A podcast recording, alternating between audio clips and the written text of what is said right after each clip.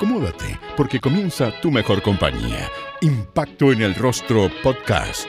Es una invitación para conversar con nuestros artistas, analizar la actualidad, hablar sobre el teatro y recordar las teleseries, esas que aún están en tu corazón. ¿Disfrutaste con los paisajes de Rapanui o aprendiste el romané? ¿Te reíste con la martuca o lloraste con la muerte del peyuco? Si es así, entonces estás en el lugar indicado. Te invitamos a acompañar a Jorge Peña y sus invitados en Impacto en el Rostro, tu mejor compañía. Este episodio es presentado por Rivi, la primera plataforma de streaming donde puedes disfrutar de las mejores películas, series, teleseries y documentales latinos gratis y sin necesidad de registrarse. Entren a rivi.com, r i i v i.com y atrévanse a descubrir Latinoamérica. En este capítulo hablaremos con el actor y guionista de televisión Rodrigo Bastidas. Su debut como intérprete en la pantalla chica fue en Bienvenido Hermano Andes, en el año 82 por Canal 13. Se dio porque yo trabajaba en esa época en el Teatro La Feria con Jaime Badel, la compañía que él tenía, y me fue a ver, no a mí, digamos, fue a ver la obra eh, en esa época Gustavo Mesa. Y Gustavo Mesa era el director de actores de Bienvenido Hermano Andes. Entonces, él fue el que me recomendó y él me llevó a la tele. Yo creo que no se debe ni acordar. Muy entretenido, bueno, yo era chico también, tenía 21 años, estaba partiendo, entonces todo era novedad. Eh, eh, tenía un personaje que no era tan importante, pero tenía harta escena por capítulo. Me entretuve harto. Eh, una teleserie que, que, que, que además curiosamente fue en la tarde, era después de almuerzo. Y estaban incursionando con eso y como que inmediatamente, como no le fue tan bien parece, la sacaron. Yo creo que en esa época, en esa época los ratings eran altísimos, anda a saber, ¿tú cuál era el rating de que no era tan bueno? Capaz que hayan sido 20 puntos. No tengo idea, no existía el people meter, era todo con unos cuadernillos. Pero, mm, pero claro, no, no hicieron más teleserie al almuerzo. Fue como debut y despedida, y después de muchos años empezaron a hacer teleseries chilenas por almuerzo. Yo no he hecho nunca televisión. Curiosamente me tocó grabar hartos exteriores, y la verdad es que, que, que no fue algo tan complejo. La actuación, eso sí, era mucho más teatral. Uno como que subía más la voz de lo que correspondía, después uno se empezó a dar cuenta que no es necesario porque tenía un micrófono a 10 centímetros, entonces, pero todo era mucho más teatral, mucho más exagerado, era un tipo de actuación bueno, pasa en todo, ¿no? Cuando uno ve películas de los años 20, 30, todo es como le parece, todo exagerado. Pero no, la verdad es que ahora tampoco nadie me enseñó mucho, pero tampoco era muy complejo el tema. En esa época las cámaras tenían una tremenda luz, entonces tú sabías cuando estaban tomando a ti y cuando no. Eran además textos mucho más largos, porque hoy día las escenas tienen media página, en esa época las escenas tenían de repente tres, cuatro páginas. Entonces había que memorizarla bien pero uno sabía que si se equivocaba había que repetir, entonces no era tan, no era tan difícil en realidad, no, no fue algo que, que me sorprendiera tanto, como de chuta, mira este mundo, no. Claro, en esa época había mucho prejuicio y, y duró muchos años, ¿eh? duró muchos años ese prejuicio, o sea, como lo mínimo que te decían era vendido. Probablemente como yo estaba partiendo y nadie me conocía, a nadie le importaba que yo estaba haciendo televisión o no pero entre la gente más conocida, entre la gente de teatro que ya tenía más edad, no sé, 30, 40 años, los trataron de vendido, lo cual es muy curioso, es una cosa muy típica del, del actor, pues, cuando no le dan la pega. Por supuesto que cuando los llamaban, se les olvidaba el tiro que habían estado vendidos los otros, que es algo también muy típico nuestro, muy chileno. Pero claro, era, era algunos compañeros, a mí no me pasó, les hicieron la vida bien imposible, como hoy te estáis vendiendo al sistema, una cuestión realmente ridícula. O sea, eh, yo por suerte en esa época, como trabajaba con Jaime Badel, eh, un referente importantísimo para mí, tanto en teatro como en la vida, y él hacía tele, yo me da lo mismo lo que opinar el resto. Pero a mí particularmente nunca me dijeron nada. Los compañeros de curso como que porque yo estaba en la escuela, yo estaba estudiando, entonces esto de que yo estoy estudiando y también haciendo tele, de repente era complicado porque mm, a veces tenía que pedir permiso, faltar, pero fíjate que nunca me, me, me lo hicieron ver así como algo como negativo. tenía algunos profesores que, que también nos, nos, nos, llevaban, ponte toda la televisión, como en el caso de Ramón Núñez, que estaban en, en, en la católica donde yo estudiaba. ¿Te fijas? Y entonces, no, no, otra gente lo, pasó más mal. ¿ah? Yo te diría que más o menos como la generación de la gente que tiene unos 10, 15 años más que yo, eran duros, eran duros, muy, muy, muy duros con la gente. Pero después todos llegaron a la tele. Trabajar en TVN era duro, eh, pero, pero yo creo que no, no, había tanta diferencia si tú trabajabas en TVN o en Canal 13 desde el punto de vista, digamos, de los prejuicios. Pero bueno, nosotros vivimos de censuras y, y actores los, los, el año 85, 85 hubo tres actores, entre ellos la que era mi ex señora Elena Muñoz, que fueron echados de TVN por haber participado en una especie como de caravana de autos en protesta por los, por los degollados. Me acuerdo que fueron la, de los que me acuerdo, estaba la, la Consuelo Holzafe, la Elena Muñoz y alguien más que no recuerdo quién era el tercero. Y claro, eh, de alguna forma ya había pasado un poco el tiempo, eh, no tanto, pero, pero claramente eh, había lo más profundo era como la sensación de que están llamando al otro y no me están llamando a mí, o sea, eh, más que una cosa política, era una, una cuestión más bien de envidia. Y te digo una cosa, es curioso porque hoy día es más acotado todavía, porque resulta que las fuentes de trabajo que, hay, que existen hoy día son las mismas de hace 30 años. Sin embargo, hay no sé cuántos actores más. Porque si tú pensáis, si se hacen cuatro teleseries al año, cada vez, lo, mira, cuando yo trabajaba en teleseries, el, los elencos eran de 42 actores. Luego, todos los actores ganábamos lo mismo por capítulo, lo cual era insólito. O sea, a mí me pagaban, yo me acuerdo que en las primeras teleseries ganaba, por ejemplo, 5.400 pesos líquido por capítulo. Lo insólito es que Lana González, que era majete premio nacional, una gran actriz, ganaba lo mismo que yo. La única diferencia es que en una teleserie de 100 capítulos, ella salía en 100 capítulos y yo ponte tú en 80. Pero ella trabajaba cinco veces más que yo. Y lo mismo pasaba con los protagonistas. Los, estos sueldos como millonarios empezaron mucho después, pero muchísimo después. Entonces, eh, la, fuente laboral era muy escasa eh, los actores como que tenían un pasar bastante más sencillo que el de hoy día. Se fija, hoy día hay muchos actores que tienen muy buena situación económica, muy buena, gracias a la televisión. En esa época, yo te diría que no había ningún actor con una situación económica holgada. O sea, no había ningún actor que podía darse el lujo de no trabajar o decir, no, sabes que esto yo no lo hago. Eh, no, era, era era muy más pareja los, los sueldos, te fijas, entre los protagonistas y los que no éramos protagonistas en ese momento. Rodrigo fue parte del éxito de Los Títeres, teleserie escrita por el guionista y dramaturgo Sergio Bodanovich. Ahí interpretó a Ulises. Sí, por supuesto. Bueno, Sergio Bancho, un gran dramaturgo chileno, tiene unas obras muy bonitas. Eh, yo participé en dos teleseries de Sergio Bodanovich. Y las tres teleseries que hizo eran muy buenas, porque fueron Los Títeres, Secreto Familia y una serie que se llamaba Mi Familia Feliz. Esa era buenísima, muy, muy buena también. Los títeres también eran muy entretenidas porque además eran distintas épocas. Entonces, mm, de alguna manera eso te permitía ver el desarrollo de los personajes en el tiempo.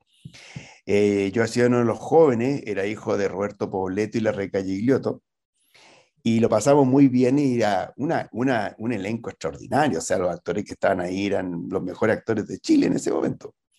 Y yo comparto con lo que dice Yane, creo que Los Títeres puede estar considerado una de las mejores teleseries que se han hecho. Eh, claro que habría que ser justo en términos de que probablemente si hoy día tú la ves, hay que mirarla con cariño, porque tiene otro, tenían otros ritmos, otros juegos de cámara, eh, los textos eran textos muy teatrales, te fijas, donde había un desarrollo de, la, de, la, de, las situaciones, eran menos televisivas, te fijas, era más, era más teatro, eh, pero funcionaba muy bien. Y yo creo que es una de las teleseries que, claro, en esa época no existía el Meet, pero, pero claramente fue la primera teleserie después de La Madrastra que también tuvo un éxito así como descomunal. Ahí, ahí con, con esa teleserie, como que la gente, yo me empecé a dar cuenta que la gente te ubicaba te ubicaba de cara, no de nombre. pero, pero sí, efectivamente tú llegabas a un lugar y la gente decía, oye, sí, pero, pero muy distinto como, como ha sido después. Hoy día las la teleseries tienen un impacto mediático impresionante. Rodrigo, ¿y por qué era tan buena los títeres? ¿Cuál era su secreto? Mira, bueno, primero Sergio era muy, muy buen eh, dramaturgo, eh, manejaba muy bien las historias. La historia que contó en esa oportunidad Sergio era muy bonita porque en el fondo em, demostraba un poco cómo el arribismo chileno, cómo la, la, ambición desmedida en los personajes eh, iba haciendo mella, ¿no? Cómo estas familias que se conocieron de chico se desarrollaron, cómo crecieron, cómo vimos los sueños incumplidos de muchos de los personajes. Te fijas, el tipo que quería ser un gran abogado terminó, terminó siendo un abogado julero. El tipo que quería ser un gran cineasta, puta, terminó haciendo cualquier cosa. O sea, eh, hay una, una, una, mirada muy interesante en el fondo cómo se frustraron muchos sueños. Diría que una teleserie que tiene que ver con eso, con las frustraciones de muchos sueños, como la ambición, la ambición, digamos, yo me acuerdo del personaje Aníbal Reina, que después es muy curioso porque terminó eh, paralítico, casi cuadrapléjico, y Aníbal decía, pucha, menos el premio al mejor actor y yo ni me movía. Entonces tenía que ver con eso, con, una estructura de, de, guion donde retrataba una sociedad em, como en decadencia también. ¿ah? Y eso era muy, muy interesante, muy entretenido. Mira, Lana González era una actriz fundamentalmente de, em, de intuición. ¿Te fijas? Es esa gente que podía... O sea, ella leía y ya lo estaba haciendo bien. O sea, no interpretaba, ella dejaba correr los textos de una manera sorprendente. Yo tenía muchas escenas con ella. Era eh, pilla también, era muy vivaracha cuando manejaba las situaciones. Te fijas, me acuerdo una oportunidad que, que tenía que llorar y no lloraba nunca. Y se las arreglaba para que pareciera llorar. O sea, y, fundamentalmente el manejo de la comedia que ella tenía era espectacular. Creo que Lara González es una de las grandes comediantes de este país, em, que se hizo muy famoso con su personaje La Desideria, ¿no? Pero, pero era, yo ya había trabajado con, con ella en otra teleserie, em, en los mismos títeres. Entonces, para uno era era, era un honor, era una oportunidad increíble y uno trataba como, pero también uno de alguna forma había crecido con esos ídolos, uno los había visto en la televisión, entonces estar trabajando con ella era algo muy especial, muy raro. Te fijas, tú antes era un espectador, yo había visto a Ana González un millón de veces en televisión, y de repente es tu compañera que está al lado tuyo y te conversa. Y además tengo una, una, una, una situación especial cuando yo estaba en la católica, ella fue comisión de actuación en un ramo de actuación 6, ponte tú, en una obra de teatro que se llamaba La Nona. Se me había ahora, ahora que me, lo, me, lo, me acordaste de ella, me acordé. Y me puso un 7.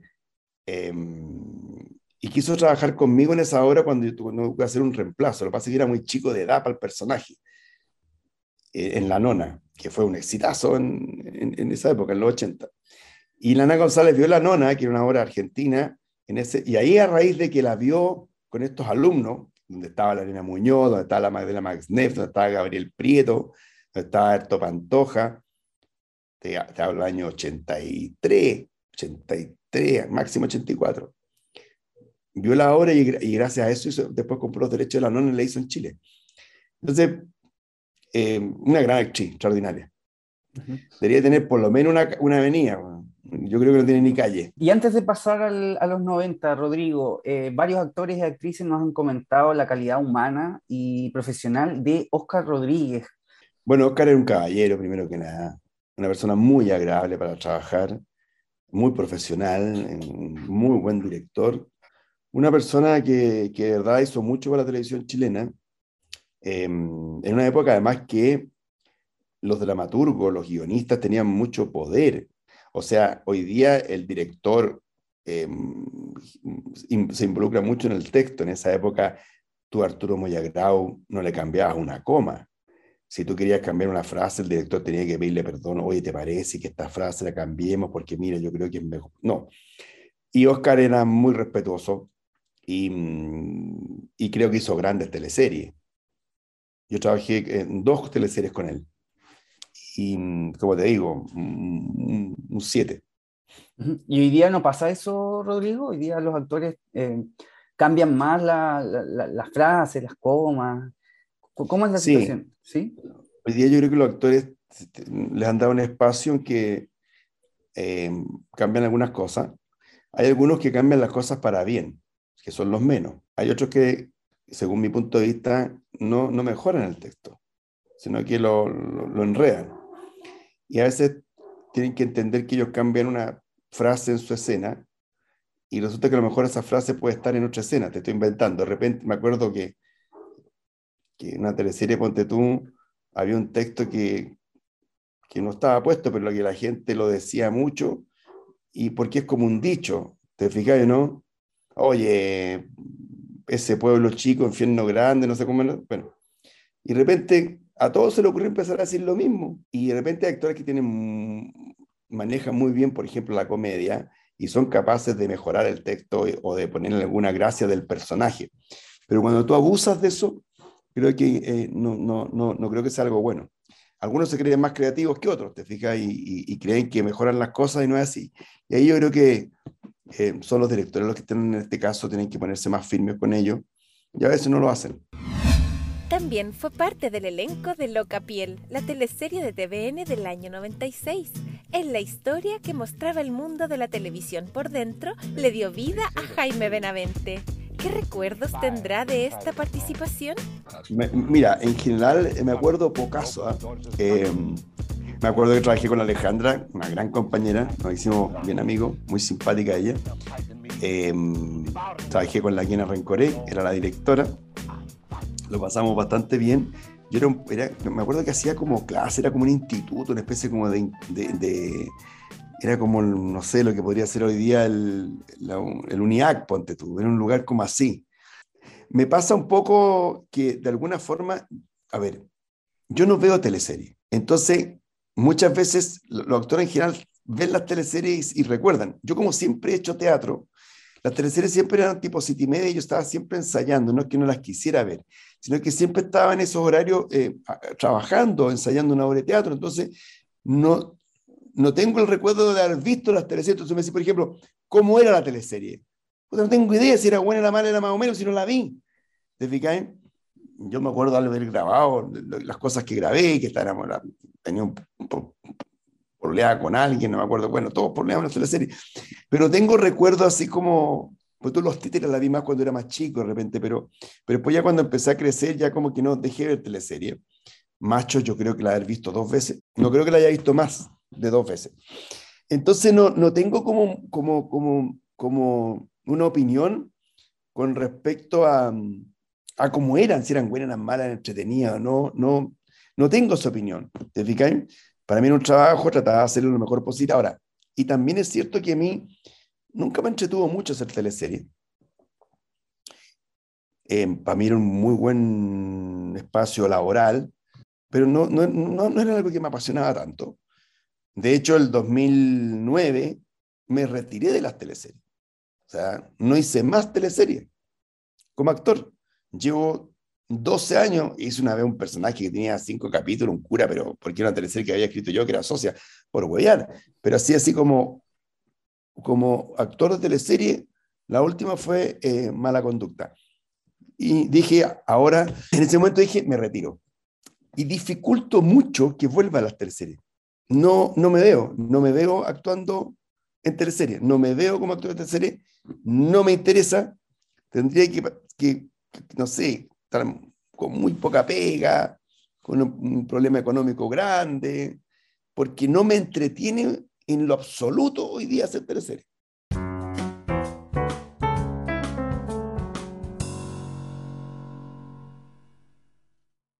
¿Qué puedo hacer hoy? Con Rivi ya tengo la respuesta. Disfrutar de las mejores películas, series, teleseries y documentales de chilenos y latinos, completamente gratis. Solo debes descargar la app en tu celular o Smart TV y listo, que comience la diversión. Además, rivi.com, R-I-I-V-I te invitan a revivir las mejores teleseries como Amores de Mercado, Brujas o Romané, entre muchas otras, en la mejor calidad. Impacto en el rostro y R-I-I-V-I, Rivi, comprometidos con la ficción nacional.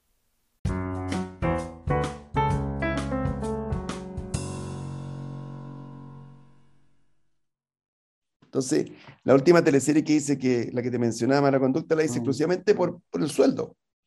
Y, y me costó, me costó mucho trabajar en esa teleserie, mucho. ¿Y tienes alguna teleserie en donde sí te haya gustado, lo hayas pasado bien, le hayas encontrado un... sí, a ver, de, mis teleseries, porque las teleseries que yo más disfruté fueron claramente dos títeres, de todas maneras. Eh, lo pasé muy bien en Rosabela, muy bien, me entretuvo, fue el protagonista. Em, la prensa me trató bien, me eligieron mejor actor del año, el premio APE, premio que dan los periodistas, porque hay gente que, que no compite contigo, no como los otros premios que lo dan los pares y que muchas veces castigan al que le va bien o le dan, bueno, en fin.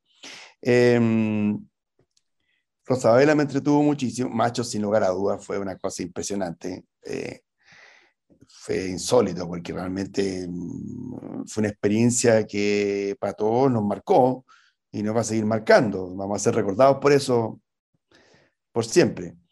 Em, yo te diría que esas son como mis tres teleseries como más, más regalonas. Julio Videla fue su personaje en Rosabela, la primera teleserie de Megavisión. Ahí interpretó a un ciego. Bueno, primero que nada, eh, había poco presupuesto para hacer la teleserie, porque los actores yo te diría que estaban muy bien pagados. Eh, la gran mayoría subió sus remuneraciones mucho, porque como Megavisión tiene que hacer un esfuerzo por llevarse a actores medianamente conocidos, tuvo que apostar con plata. Entonces la gente que ganaba uno en el 13 se fue por dos y medio, etcétera. Eh, o por dos, o por uno y medio, o por uno, qué sé yo. Bueno, Em, fue muy entretenido. Eh, fue hecha con mucho esfuerzo porque además, o sea, yo me acuerdo una vez que fui a hacer una escena donde salí de mi casa a las 3 y media de la mañana a, film, a grabar. O sea, yo no lo podía creer, yo estaba en mi casa y me decía, ya, ya te vamos a llamar ya. Ya le decía, pero son las 2 de la mañana. Sí, sí, falta poquito, ya te vamos a llamar. Puta, 3 de la mañana llamaba por teléfono. ¿Aló? Sí, Rodrigo, si falta poco, espérate. Y de repente me llaman a las 3 y cuarto, ya, 20. 3 y cuarto de la mañana, 20. Y me fui a mal, era en el centro, partí para allá, no me encontré con ni un auto en todo el camino. Em, entonces hizo con mucho esfuerzo. Em, yo creo que se, se, apuraron un poco en cerrar esa área. Yo diría que se apuraron mucho. Em, había que tener un poquito más de paciencia. Vieron solamente los números, digamos, y en esa época yo creo que era muy difícil repartir la torta entre tres. O sea, Canal 13, TVN y Mega era mucho.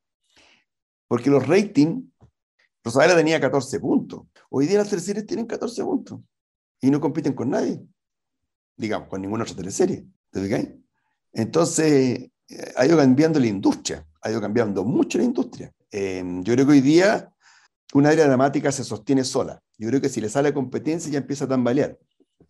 Por eso es que cualquiera que se le ocurra cerrar una área dramática, lo van al lado abrir al tiro y porque efectivamente te da una estabilidad de parrilla genial. O sea, todo lo que pasó en el Mega que ha empíricamente demostrado la importancia que tiene una área dramática eh, en un canal. Y justamente todo lo que pasó por contraposición en TVN, porque se fue a la cresta.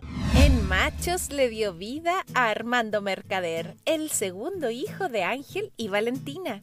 En la apuesta Viña Marina de Canal 13, Rodrigo estaba casado con el personaje de Viviana Rodríguez teníamos tan poca expectativa que en realidad todo lo que viniera era como bienvenido. ¿Te fijáis? Canal 13 lo estaba pasando mal. Televisión Nacional llevaba una hegemonía de años en, en TVN, haciendo un muy buen trabajo, haciendo teleserie exitosa y buena y entretenida. Em, y Canal 13 no hallaba cómo, no hallaba cómo hacerlo.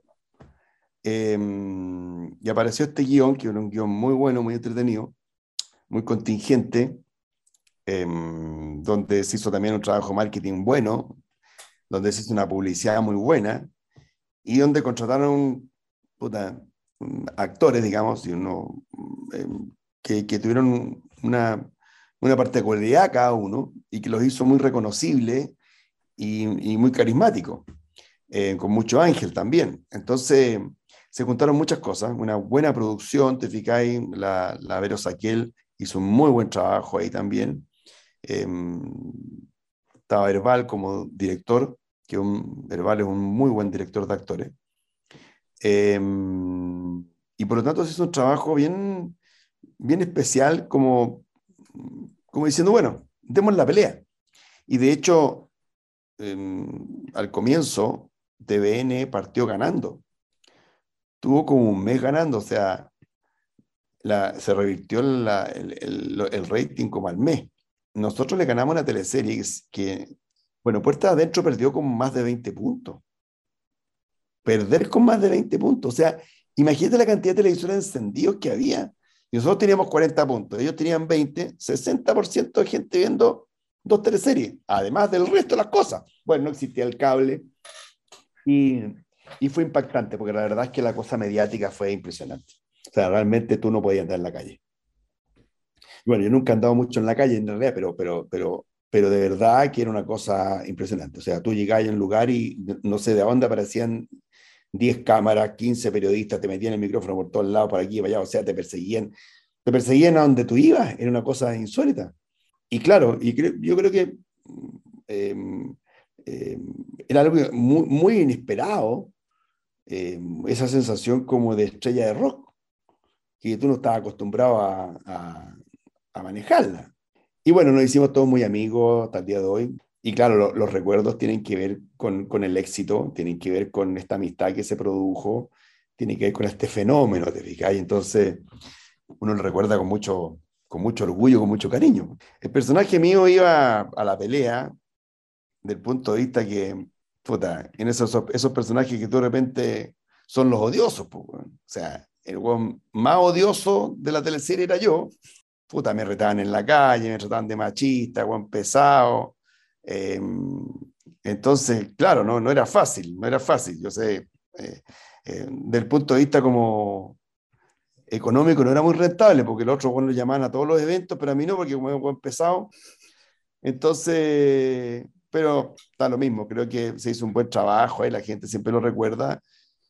Era un buen, era el más homofóbico, era el que más peleaba con su hermano, eh, estaba bajo el yugo del padre, estaba bien cagado el weón, eh, estaba cesante, mm, no, era el segundo hijo, no, no se sentía muy querido, entonces eh, había, un trabajo interesante de actuación ahí. Su primera teleserie como guionista fue Aquí mando yo, de la guionista Daniela Castaño. Bueno, fue una coincidencia cuando yo dije, ¿sabes que no, no actúo más en teleserie? Eh, me llaman aquí en Rencoré, de TVN, para ver si me interesaba empezar a escribir teleseries. Así de simple. Y yo le dije, ya, entretenido. Y ahí entré y empezamos. También TVN estaba como tratando de buscar otras maneras, otro tipo de escritura. Sentían que ya habían probado todo, estaban con los ratings muy bajos.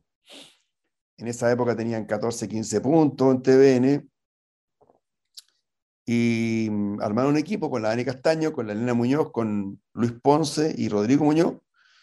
Hicimos aquí mando yo y la rompimos.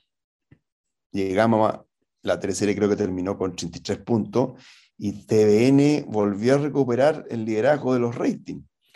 Porque tú sabes que cuando tú tenés rating con una teleserie, la que viene después agarra todo eso. Entonces nosotros hicimos aquí mando yo y después vino creo que Pobre Rico, ponte tú ya, puta. Entonces Pobre Rico la reventó también porque ya era una parrilla caliente. Tú comprenderás que si el último capítulo de Aquí mando yo tiene 34 puntos, pegan la teleserie que viene siguiendo. Entonces tú veis la última escena y parte la otra. y te quedáis, po. Y te quedáis, y como el, el, la teleserie es un espacio de hábito, ¿te fijáis? Se te genera el hábito. Y fue súper bueno porque, porque ahí alcancé a hacer, hice esa teleserie, pero el, el, las teleseries a las 8 como que me duró poco porque después la quien dijo, ¿sabéis qué? Ya, tenemos que recuperar la noche, que también está baja. Entonces pescaron el mismo equipo de las 8 y lo tiraron para la noche. Y hicimos separado. Entonces, mm, fue todo como muy rápido. ¿ah? Como que no logré darme cuenta en qué momento me transformé en guionista de teleserie. El éxito de algo, y está comprobado, hay unos estudios que te dicen lo siguiente, el éxito de un producto tiene que ver con un, 44% el timing y solamente el 24% el producto. Imagínate, o sea, es más importante cuando tú das algo que tu producto. Por lo tanto, desde ese punto de vista, si uno analiza un éxito, hay que analizar muchas cosas. Muchas cosas. Y por lo tanto, em, si fue un bálsamo o no fue un bálsamo, probablemente. Probablemente por si así, como poner, ha habido otros ingredientes de que hayan resultado que esta teleserie tuviera éxito, no solamente el producto. Yo te podría decir, no, que la teleserie era muy buena, pero te insisto, ese es una, un cuarto es que la teleserie sea buena. Rodrigo pasó a los guiones nocturnos gracias a Separados, la nocturna de TVN del 2012. La historia se centraba en las rupturas sentimentales de cinco hombres. Si quieres revivir esta entretenida historia, te contamos que está disponible en Rivi. Yo empecé a darme cuenta que lo que más me gustaba era escribir. Como que yo creo que descubrí eso. A ver, yo también he escrito varias obras de teatro, como 20 obras de teatro tres películas, entonces eh, como que la escritura de teleserie me entretuvo mucho y me sigue entreteniendo. Eh, porque efectivamente lo que más me gusta es escribir, segundo dirigir y tercero actuar. Entonces como que ya con la segunda teleserie empecé a agarrarle más el gustito y después como que se, se fue todo muy orgánico. Eh, empecé a, aprendí mucho.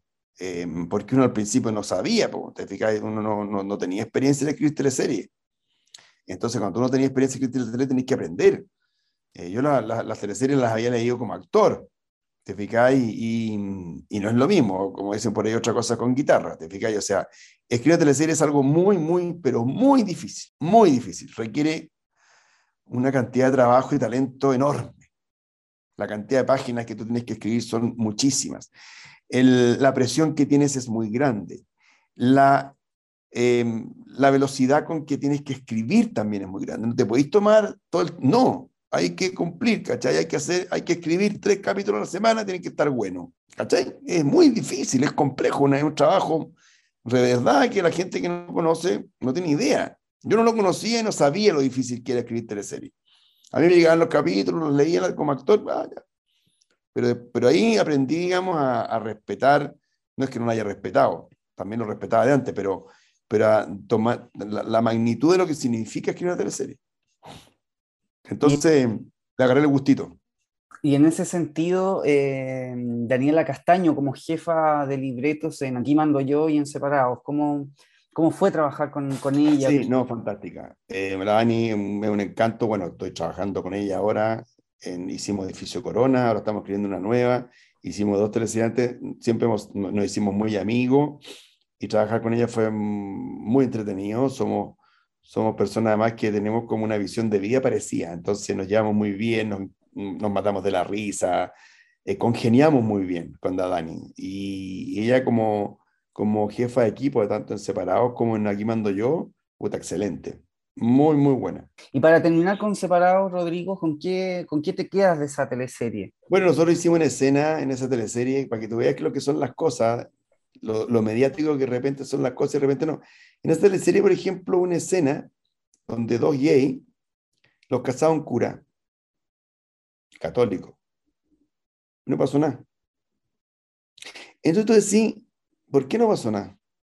Entonces, como que es porque de repente las cosas en, este país son como más importantes las formas que los contenidos. O sea, se podrían haber agarrado ahí y haber hecho todo un tema al respecto. Estamos hablando 2000, eh, 11, 12, no sé cuánto fue, 12. Puta, no pasó nada. O sea, estamos hablando que recién hoy día está aprobada la ley, ¿no? Del matrimonio civil. Nosotros estábamos haciendo, y un cura los casó y bendijo a esta pareja porque estaban enamorados. Los casó porque estaban enamorados. Y el cura dijo, ¿sabes qué? Aquí hay amor, los casó. Y los dos son, puta, porque el tipo era gay y quería casarse por la iglesia. Y lo casamos. No pasó nada. Yo nunca entendí por qué no pasó nada. Entonces se critica cuando, hay, cuando alguien de repente, no sé, pues, de repente alguien escribe una teleserie y el personaje es un poco amanerado. Mira cómo se están riendo los gays, bla, bla, bla, puta escándalo. Pero tú haces una escena donde está apoyando una, una, una manera de pensar, que a la larga es lo que uno defiende, una manera de pensar el mundo, y pasó así. Ni en los diarios salió. A lo mejor los diarios no quisieron poseer y dijeron, ¿sabes qué? Hagámonos los hueones. Puede ser también. Pero ahí es donde tú echáis de menos apoyo, ¿te fijáis? No solamente rechazo a las cosas. No digamos siempre lo que está mal. Digamos también cuando las cosas están bien. Yo cuando hice, por ejemplo, el año pasado, 100 días para enamorarse, donde, donde hubo toda una historia muy bonita de un personaje que era trans, puta, al principio, puta, grandes escándalos porque supuestamente Mega no quería, íbamos a cambiar la historia. Mentira.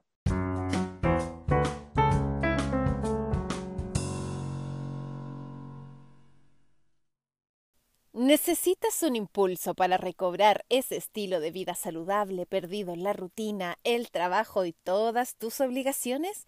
¿O quieres potenciar aún más tu salud y bienestar? En Pronoia Chile tenemos lo que buscas. Sí, te invitamos a conocer Wonder Aesthetic, un revolucionario tratamiento de remodelación corporal en base a electroestimulación, asesoría nutricional completa y personalizada. Encuéntranos en Pronoia Chile.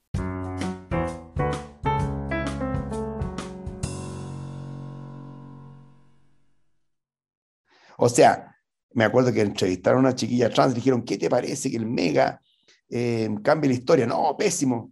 Y yo lo estaba escribiendo, ni siquiera se tomaron la molestia en llamarme, oye Rodrigo, ¿vas a cambiar esto? Y yo le he dicho, no, no lo voy a cambiar, pero no voy a estar adelantando la historia, pues, ¿Cómo te voy a contar que un personaje va a transitar de mujer a hombre en el capítulo 40? Puta, eh, las teleseries son partes de la, tienen muchas cosas de sorpresas, de intriga, de secretos, etcétera. Así funcionan. ¿Cómo voy a estar contando eso?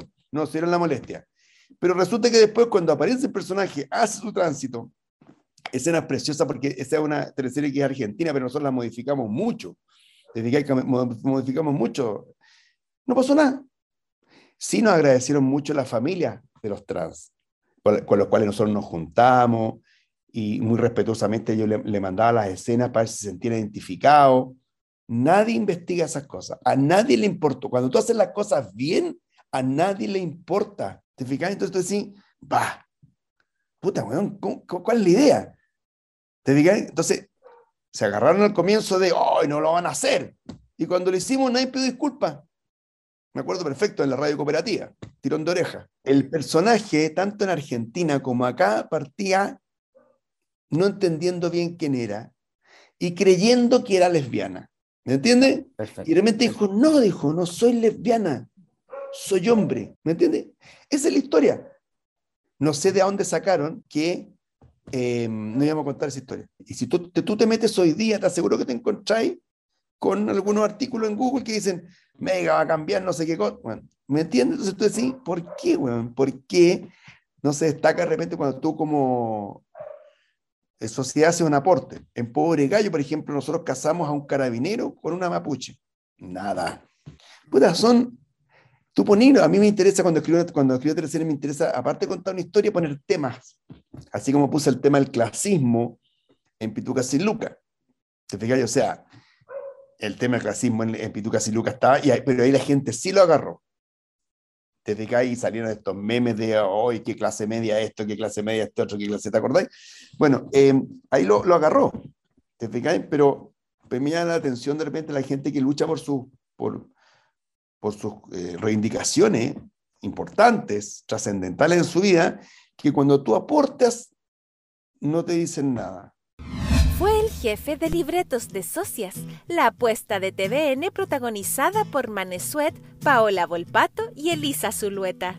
Te voy a contar una, una, cosa que no sé, yo no lo he contado nunca, pero eh, Socias estaba grabando. Llevaban como un mes de grabaciones.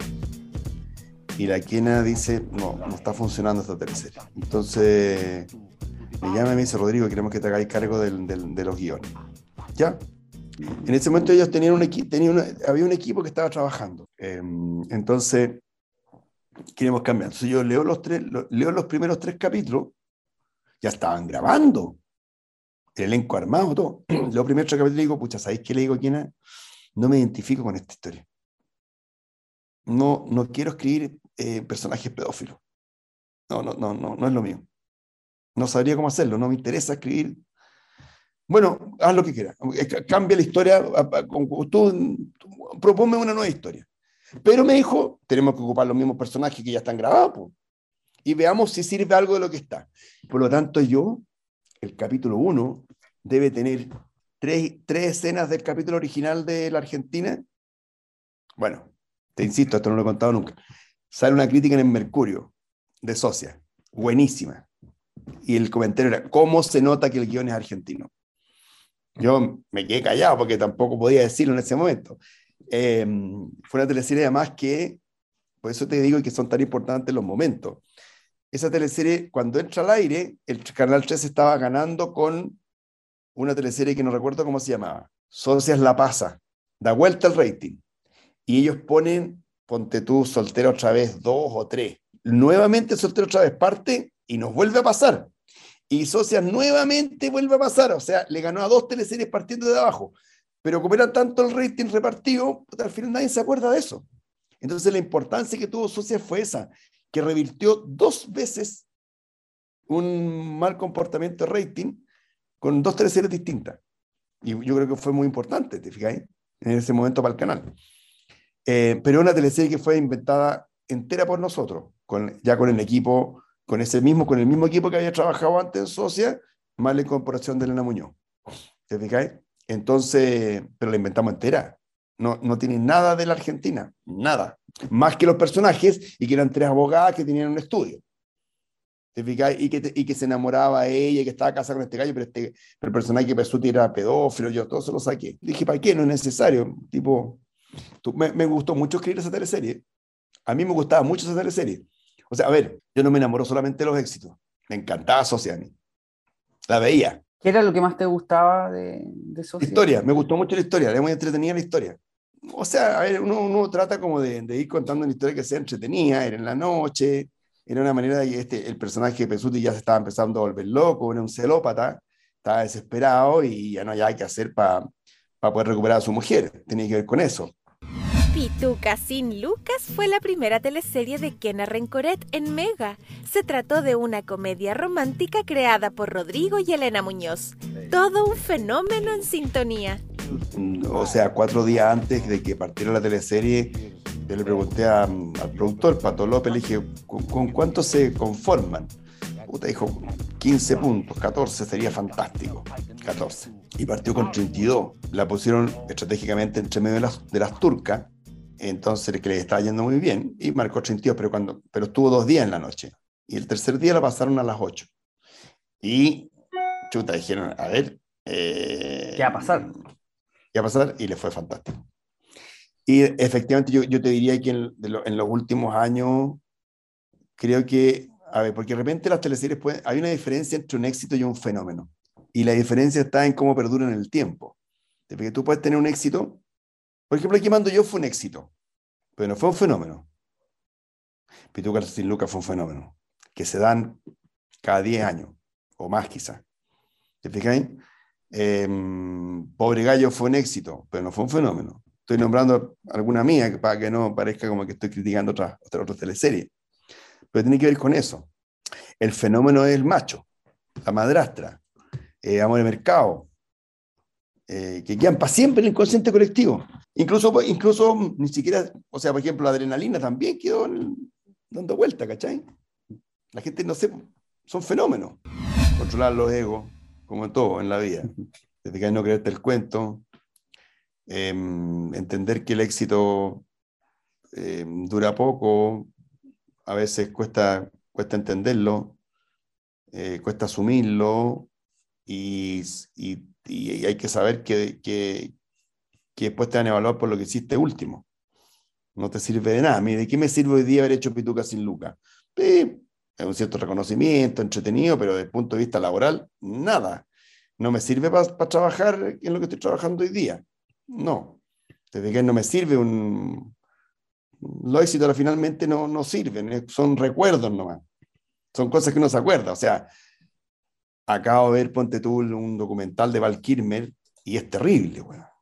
Terrible. Entonces, ¿cómo este weón, dónde estaba y dónde está hoy día? Entonces, qué atroz es la vida, que a veces puede ser justa, injusta, lo que tú quieras. Entonces, a la larga, eh, el trabajo, hay, que, hay que tenerle respeto cuando tú trabajas con, con trabajos que tienen que ver con evaluaciones que hacen el un público y que están eh, expuestos y donde todo el mundo opina. Porque si tú eres un buen dentista, puta, te recomiendo un par de hueones, pero queda ahí. No te hacen entrevistas ni en los diarios, ni te llaman a la televisión, ni una hueá, aquí sí. Entonces, eh, llega rápido, se va rápido. Y las caídas son fuertes. Si no tení, si, si subes muy rápido, mucho, es mejor no subir tanto. Porque la caída, si yo subo 20 metros, voy a caer 20 metros. Entonces mejor sube dos metros nomás, porque caerse dos metros tampoco es tan terrible, te alcanza a agarrar. ¿Y tú tuviste como esta caída, Rodrigo, o siempre tuviste súper claro que un, que un, fenómeno era una cosa muy puntual y que había que estar con, el, con los cables bien puestos en la, en la, tierra? Mira, a mí, como te decía en el comienzo, me ayudó mucho tener la figura de Jaime Badel adelante, que bueno, era famosísimo, mejor actor de Chile, y, y, la verdad es que me decían, no, no, da lo mismo, toda esta weá, todo esto da lo mismo. Eso me ayudó mucho. Me ayudó mucho que tampoco nunca me creí el cuento del, ser actor famoso de televisión y firmar actores, esas cosas, tampoco me lo creí mucho. Em, pero es una lucha. No es fácil. Tenéis que estar preocupado. Tienes que preocuparte de no ser soberbio, de no decir cosas de repente que puedan herir susceptibilidades, de no parecer fanfarrón, de cuidar los egos. Cuesta, cuesta. Y probablemente me, me puedo haber equivocado muchas veces en haber dicho cosas que estaban de más, en haber hecho comentarios que no eran necesarios. Uno tiene que tener un control sobre sí mismo muy grande. Pero no es fácil, eso es lo más difícil. Y en ese control te podías equivocar, entonces puedes decir, sí, pero este bueno una vez dijo no sé qué cosas. Sí, yo creo que puedo haber dicho muchas cosas que, de las cuales hoy día podría arrepentirme. Y a lo mejor tuve actitudes también, creo que, pero creo que he hecho por lo menos el esfuerzo de, no sé, yo llego a un set y saludo a toda la gente lo he hecho desde que tengo 22 años. No llego al set de actor, hola, que hubo, hola, hola, no. Saludo uno por uno de la mano. Tanto así que te miran y como, chucha, que. Porque además los sets siempre son oscuros. Y yo voy donde el compadre que está en la luz, el del y converso con todos. ¿Me entendí o no? Es una manera de decir, estamos en equipo, nos necesitamos. Eh, entonces, y eso te, te hace tener los pies en la tierra. Pobre Gallo fue otra apuesta creada por Rodrigo y su equipo. Se trató de una historia ambientada en la comuna de Hierbas Buenas, en la séptima región. Sí, muy entretenido. Además fui para allá varias veces, la gente era muy cariñosa, la gente yo creo buena estaba feliz. Tuve hace poco, ahora más en la teleserie en el sur, Em, estuve hace poco en Cocholwe haciendo un pequeño trabajo de, dirección de actores en la teleserie Amor Profundo. Em, es, bonito, es bonito mostrar Chile, mostrar distintas idiosincrasias y que la gente se vea retratada en sus teleseries. La gente se mueve muy orgullosa de que un lugar donde ellos viven eh, salga en la televisión. A mí me encanta, me, me gusta mucho. Si yo escribo una teleserie que ocurre en un pueblo, hay que buscar un pueblo eso, por supuesto, te insisto que en el trabajo en equipo, o sea, tiene que estar también de acuerdo la Kiana Rencoré, el director, eh, Nicolás Lemparte, la productora, la Dani Micheli, la Daniela Castaño y yo, que somos los guionistas. Eh, sí, nos interesa contar una historia y sí, ok, y después lo van a buscar, van a buscar los lugares, ¿te fijáis? Me acuerdo que la Kiana se acordaba de Hierbas Buenas y dijo, ¿sabes qué? Yo creo que, Hierbas Buenas es el lugar eh, adecuado. Y lo fueron a conocer y les gustó, Y nos fuimos para allá. Eh, el 2017 escribiste Tranquilo Papá, esta teleserie que partía muy en tono de comedia, pero que daba un vuelco, ¿cierto? Habían personajes que eh, desaparecieron en la mitad de la trama y se incorporaron otros. Eh, aunque tú no lo creas, de repente hay gente que tiene compromisos. Entonces no es que tú queráis sacar a un actor. Yo no quería sacar a, la Paula Luxinger, pero la teleserie se alargó y he tenido un compromiso de irse a estudiar a Alemania dirección de teatro o algo así. Voy a sacarla. Pedro Campos también. La Mari Carmena Recorrea tenía un viaje, porque se alargó la teleserie, entonces algunos pudieron y otros no. No es que lo hayamos querido hacer. Así funciona la televisión. Entonces, ya, vamos a tener un contrato por ocho meses acá y la gente toma compromiso después de los ocho meses. Entonces, pues no es tan fácil decir, oye, sabéis que la teleserie se alarga tres meses más. No. Y eso nunca se sabe. Le estaba yendo bien a la teleserie, la hicieron en, hicieron un remake, igual que Pituca sin Luca hicieron una que se llamaba Silvana Silana, la hicieron en, en, Telemundo, Tranquilo Papá también la hicieron en Telemundo, la compraron, compraron esos dos guiones. Entonces, mm, uno se va adecuando un poco a lo, que tiene. ¿Te fijas? Para mí fue una sorpresa que estos actores tenían que irse, pero entendía que tenían otro compromiso. A mí me parece que, que fue una teleserie entretenida, que puso un tema en boga que a mí me gustó mucho, creo que en general eh, em, Pancho Melo estaba muy bien en la tercera, Francisquín Boen, eh, estaban muy bien. Em, creo que fue una tercera, te insisto, no la, la veía a veces por una cuestión laboral, pero no la seguía. Entonces, no es que tenga una opinión de hoy la teleserie es buena, hoy la teleserie más o menos o mala, no, no la vi tanto. Veía ciertas cosas que me parecía que necesitaba yo para poder seguir trabajando. ¿te 100 días para enamorarse. Esta teleserie es la que más he visto yo, como, como espectador. La he encontrado más entretenida que hay. Pero, con respecto a los timings que te decían antes, no puede, esta teleserie no puede haber tenido más mala suerte.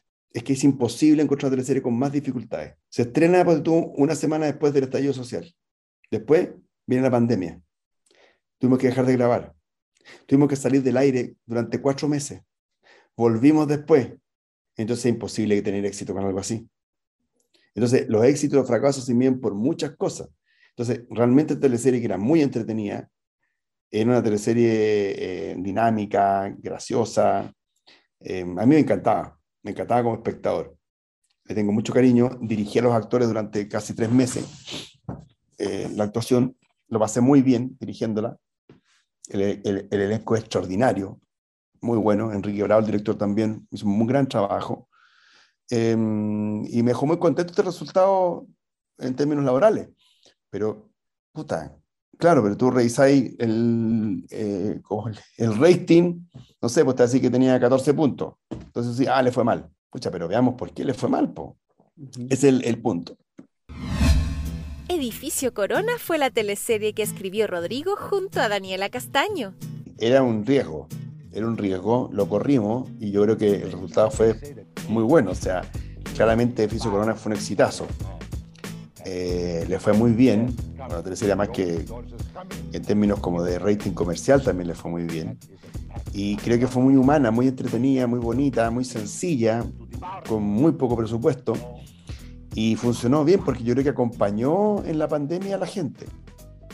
Eh, tú ves que hoy día, por ejemplo, las cosas que se estrenan es curioso, pero es como que la pandemia no existiera no sé, pues, todas estas series nuevas que están apareciendo, no hay nadie con mascarilla, entonces sí, bueno, como sea, toda la, toda la historia hoy día ocurre en el 2018. Se saltan las mascarillas, o sea, no sé, cualquier wea que tú veas hoy día que se filmó el 2021, el 2020, no existe la pandemia.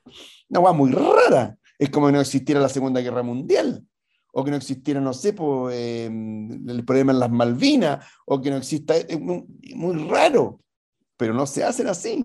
Como que todas las producciones es como que se hubieran puesto de acuerdo. ¿Sabéis qué?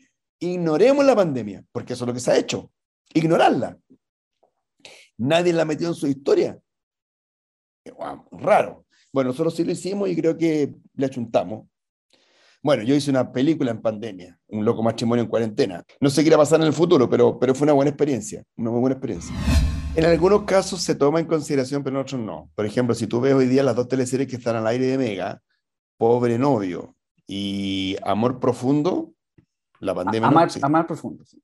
Amar profundo. No existe la pandemia, ¿verdad? Y lo del estallido, yo diría que tampoco. No las he visto, pero yo creo que tampoco.